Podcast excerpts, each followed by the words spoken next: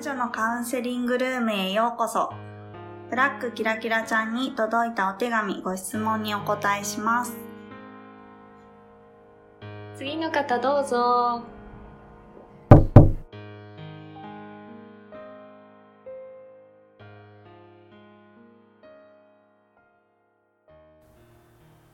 こんにちは、まゆゆです。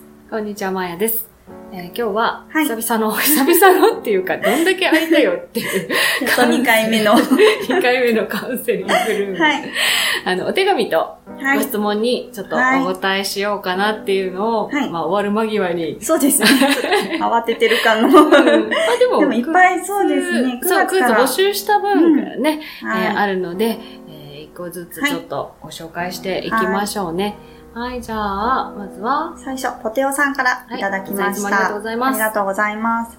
楽しみに毎週拝聴しています。はい。感謝祭ぜひ参加したかったのですが、まあ土曜日は仕事、日曜日はドリカムに行ってました。で聞いたネタを奥さんにですね、いろいろ聞いたよって話していますが、これを話すと感心されるよっていうネタはありますか？で ?50 代夫婦ですっていうことです。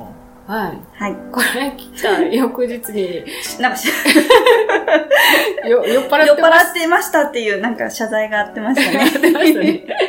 まあでも、でも嬉しいです。そんなね、時にねお手紙送ってくれるなんて。感心される、あの、これ何が興味あるかじゃないかなって思うんですよね。だから、うーん、まあ、奥様にお話しするのであれば、奥様の好きそうなうんのはね、多分、ポテさんが一番ご存知だと思いますので、選んでもらえるといいのかなと思いますよ。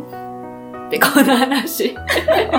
わかんないね。うんうん、全部、全部です。何でも話したら楽しいと思います。ね、ネタになるといいですね、うちの番組はね。うんはい、じゃあ、ポテさんあありがとうございました。続いてですね、サニトラさんからいただきました。はいありがとうございますあ。りがとうございます。体組成、ん体組成計。体組成計うんで測る体脂肪率の中に内臓脂肪は含まれるのでしょうかお酒が飲めないので下腹が出てないのですが、体脂肪率は一桁になりません。は内臓脂肪の落とし方をご教示お願いします。はい。ありがとうございます。ありがとうございますえっ、と、これはですね、サニートラさん、私お会いしたことがあるんですよね。監視祭来ていただいて、はいですっごい痩せてらっしゃるんですよ。はそれはね、あの、体脂肪率がうん下がりません。痩せてるからですよね。そう、なぜかっていうと、うんあの、筋肉の量がないと対比なんでですね、はい。体脂肪率っていうのは、あの、パーセンテージでしょ。うんうんうん。そもそもの体重がない限り、はい体脂肪率は多分一桁にはならないと思います。うんで、もし一桁にしたいんだったら、筋肉をしっかり鍛えるはい。のが先かな。ううんーん。まあ、そもそも痩せてらっしゃるのね。そうですね。で多分ね、内臓脂肪も入ってると思います。あの、足、乗っかって測るやつですよね。うんたら、体の中に電気を、微弱電流を流して測っているので、おそらく内臓脂肪も含まれてます。うんうんうだから、内臓脂肪が多いというわけではないでしょう、おそらく。はい。体脂肪率1%になる、一あ、じゃあ1桁にするのであれば、まずは太りましょう。なんかちょっとね、はい変な話ですけど、うんおそらく。そうですね。うん筋肉をつける。そうそうなんですよ。はい私痩せてるけど体脂肪率が低いのはやっぱ筋肉量なんですよね。うん。なるほど。そうなんです。なんで私も20%を今ちょっと切ってるので、もうちょっと増やしたいです。うん羨ましい。じゃあ、サンタさん太ってください。お菓子食べてください。羨ましい。はい。じゃあありがとうございます次ありがとうございます。続いてですね、レモンカードさはいんからいただきました。ははじめましてですね。ありがとうございます。こんにちは。アロマとハーブ大好きでとても興味があるので、お二人のお話とてもためになっています。で二つ質問があります。私は髪が太く多い方なのですが、毎回洗髪の際大量にごそっと抜けます。今のところ薄くなったりしていないし、ポニーテールをすると束の直径が10円玉ぐらいなので悩んでいるわけではないのですが、髪の毛ってどうして抜けるのですか、はいで、夫は洗髪の時、それほど抜けているようではありませんが、どんどん薄くなっていくので、ホホバオイルやローズマリーを頭皮に塗り、マッサージをして頑張っています。抜け毛予防に効果的な方法があれば教えてください。50代夫婦です。よろしくお願いします。はい。ありがとうございます。あなんか、50代の夫婦続きましたね、うんうん本当ですねうん聞いてくれて嬉しいはい、嬉しい。えーと、レモンカードさん、まず、はい。えー奥様ごね、くださったレモンカードさんですね。髪の毛が太くて多いと、うん抜け毛も太くて多いので、おそらく大量に抜けてるように見えるんだと思います。うん、なんか、まあ、文献とか見ると、50本はい。くらいは毎日抜けるそうなんですよね。うんなので、そんなに心配しなくていいかな。はい。で、なんで抜けるのかっていうと、これ新陳代謝うんです。はいうんお肌が入れ替わるのと同じように、はい髪の毛も、あの、あ、髪の毛ってね、肌の付属器官なので、そう、はい。うんうんうんお肌と一緒なんですよ。はい。だから、抜けないと新しい毛は生えてきませんというやつですね。どのくらいで何センチ伸びるんでしたっけ？えっ、とね、月1センチです。月1センチでしたうんうんうんうんだから、まあ、抜けても、はい。で、一つの毛穴に2、3本生えてるんですよ。あ一本抜けたところで毛穴残は、りそうそうそう、残ってたりとかするので、うん。だから、はいご心配で、うん、まあ、髪の毛太いのはいいことだと思います。あの、日本人の髪って欧米人に比べると太くて、しっかり直毛の人が多いんですよね。はい。うん、だから、日本人らしい素敵な髪だと思いますよ。はい。はい。で、抜け毛予防は、まあ、今やってらっしゃることがおそらくご自宅でできるうん最大の方法ですね。血行を良くするっていうのが一番いいです。いやはいそれはさっき言った新陳代謝を高めてあげるですね。で、それほど抜けてないのは、おそらく髪が短いでしょうし、はい。男性、やっぱ脱毛が気になる方はね、毛が細いんですよね。うんうん。だからもうそれは仕方がないかな。まあ、今やってるのをぜひ、はい。うん、ローズマリーは特にいいですよね。うん血行を良くしてくれるので、うん。うんぜひぜひはい。続けていただきたいとはい思います。ね、悩ましいね。多いのと少ないのとね。そうですね。分け合えれたね。いやいやいやいやいや、難しいわ。はい、お手紙ありがとうございました。ありがとうございましたはい。続いて、文福さんです。はい。ありがとうございます。いつもためになるお話ありがとうございます。先日の声優、ミルラのお話とても楽しく聞かせていただきました。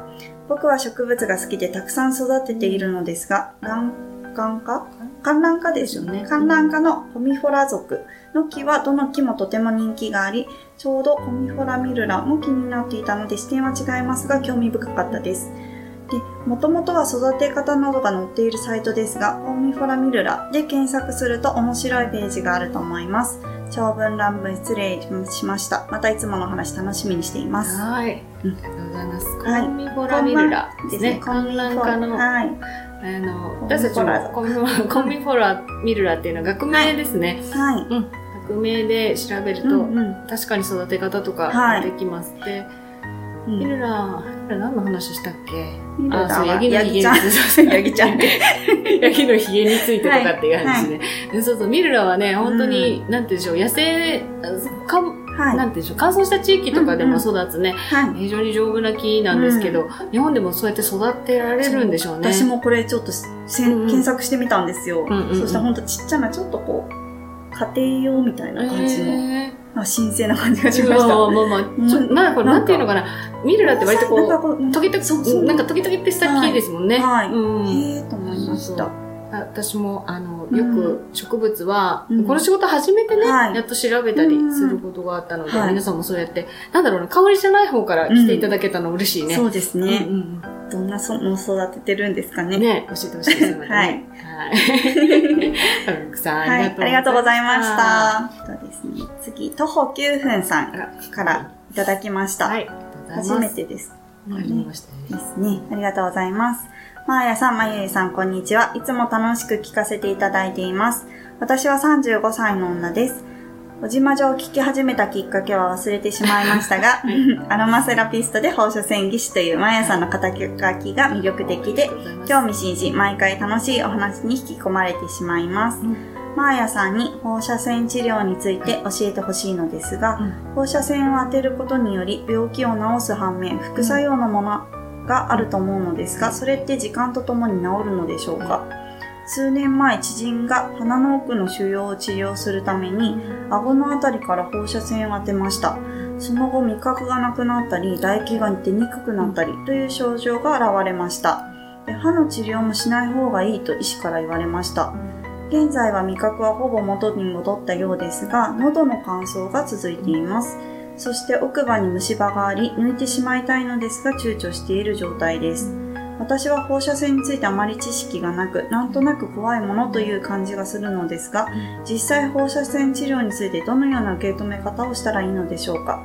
ケースバイケースだとは思うの思うのですが、教えていただけたら嬉しいです。はい、はいありがとうございます。うんうん知人ですねお友達大変でしたね。うんが、どうなんだろうな、良性だったかもしれないけど、手術が難しい場所とかだと、はい。こういう放射線治療をすることがあるんです。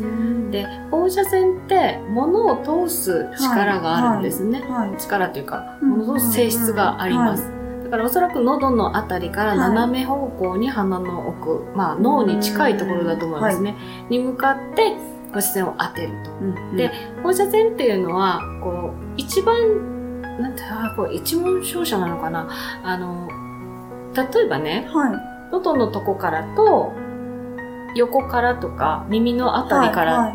二つ重なるようにして当てたりすることがあるんです。そうすると、はい二つが重なるところに一番放射線が当たる感じわかる？わかります。うん交差したところそうそう、交差したところに一番当たるように。そうやってはい腫瘍に一番線量が当たる、うんはい放射線量が当たるようにして、えー照射をしたりすることもいい。うんうん。あとは、その物が通っていく過程で、どうしても現弱って言ってこう、はい。え、放射線は弱くなっていくんはい。だけれども、その中心部分に一番当たるような方法で当てるんですね。そしたら結構最初が強めっていうことになるんですか、ただ、その、どこに中心を持ってくるかで変わってくるので、うん基本的には通り道は少なくて、ターゲットとなるところに当たるようにはするんです。計算をちゃんとして。ちゃんとそういうのができるんですね。できるんです。うん。ただ、どうしても通り道になるところは、これ、やけどと同じような症状が出ることが多いです。うん。皮膚表面もやけどしたみたいになるし、で、あと、ぱり細胞を傷つけていくっていうのが、は放射線そう悪いものをね、うんなくすためにも細胞傷つけるので、通り道になるところはどうしても細胞が壊れやすい。うん。で特に粘膜があるところは細胞が壊れやすいんですよ。はい。だから、喉、喉とか。うんそうですね。鼻の中だったりとか、でもちろん歯が、歯の治療っていうのは、はい。副鼻腔って言って、はい。鼻の奥うん。の空洞の部分とかにも歯ってつながりかねないので、そこからそこからそうそうそう入ってしまったりすると、弱ってる粘膜に炎症を起こしたりとか、いうことがあるので、はい。おそらく注意をしてくださいっていうふうにうん、吉田から言われたとはい思うんですね。うんうん。で、私もね、放射線治療って、あの、学生時代は勉強しましたけど、はい。大きい病院にしか治療の施設ってないので、うん大きい病院に勤めてないとなかなか立ち会うことがないんですね。うんうん。だから、あの、専門家、まあ一応放射線については勉強しましたけれども、実際に患者さんに触れる機会がどうしてもなくて、はい。えー詳しい話って難しいんですけど、あの放射線治療っていうのは全てがんの治療というわけでもないです。あそうなんですね。で放射線に感受性が強い腫瘍とかだとこういうケース。あとははどうしてもこう中心部分ではい。手術で切り取れないとかそこまでなかなかメスが入れられないとかっていう時には使われます。うんただ表面から当てるってことは通り道はそういうふうにやけどのような症状が起こるっていうふうに認識をしてもらうとじゃあやっぱり乾。燥っていうのも、まだやけどがちょっと続いてるような状態な状。態ですね。うんまあでも味覚が戻ったんだったら、うんですね、徐々に治ると思いますよ。うんで、歯の治療に関してはやっぱりお医者さんにね、歯医者さんと、そうですうん、ね。タッグを組んでうんやってもらったらいいんじゃないかなと思います。はい、ちょっとはい専門的なご質問、はいありがとうございました。皆さん、勉強になりました。はい、勉強になりました。じゃあ、最後ですはい、はねい。。ふみさんからいただきました。皆さんありがとうござあいます。りがとうございます。こんばんは。最新回、企業の話聞きましたあこれで。ですね。もう何回かはい聞き直すつもりです。すごい。実はですね、割と資格マニアなんですが、その資格を生き生かしきれてない生活をしております。はい苦手分野だから詳しくなってみたいと取った資格だったり、うん自分の中の好きなこと、やりたいと思ったことにチャレンジして、やるなら資格も取ろう、的に取ったものもあります。しかしそれを使って職に就くとか、廃業するとかできないままでいます。運転免許しかフルに使っているものがないのが現実です。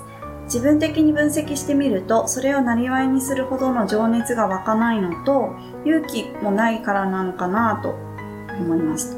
マーヤさんのように技師というしっかり稼げる形を軸にか、副業方式がいいのか、まだまだ悩みそうです。私自身結構気が多い性分なので、いろんな妄想を繰り広げてはしまっています。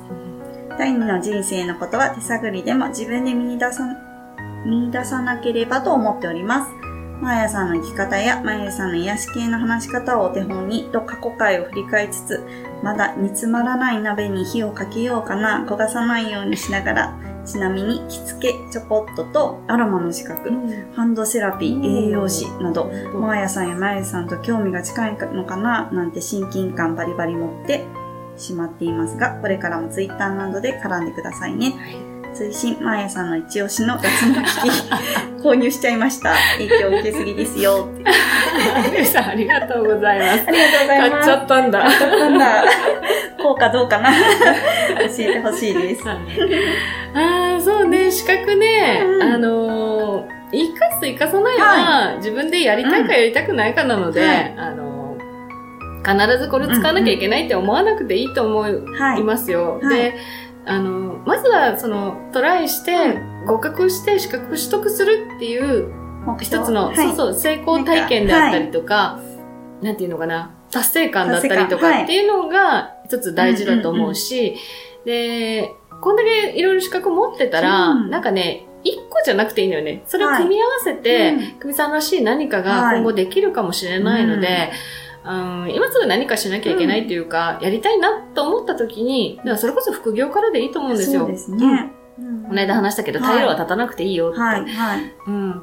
だから、うんね、せっかく持ってるものをどう活かすか、どう活かしたいかって、なんかやりたいなって思った時に、そうですねんね。私もいっぱい資格、私も資格マニア結構。そう、私もそうよこの間数20個ぐらいあった。私も結構 好きで取るんですけど、うん私も今まで全然こんな、活かしきれてなかったけど、アロマテラピーに出会って初めて、あ、これ仕事にしたいと思って、そのしうん資格がやっと生きた。感じなのでうんなんかやりたいって思った時がいいですそうそうね、そう。うん。あの、無理やり何かするんじゃないからね。はいうん。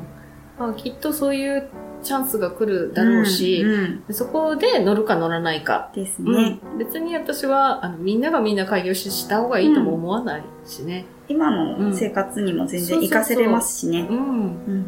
だから、まあなんか、あ、やりたいって思った時にまた聞き返してね、うん。もらえるとはい。いいかと思います。うんうんはい。影響を与えて大丈夫かな、はい私たちで。うん、本当ですよ。私の話し方お手本にこれちょっと やばいですよ。やばい神々ですよ。ですね。本当ですね。ちゃんとしよう。ちゃんとしはじゃあ頑張ってくださいね。はいね。はい。では、ありがとうございますありがとうございました。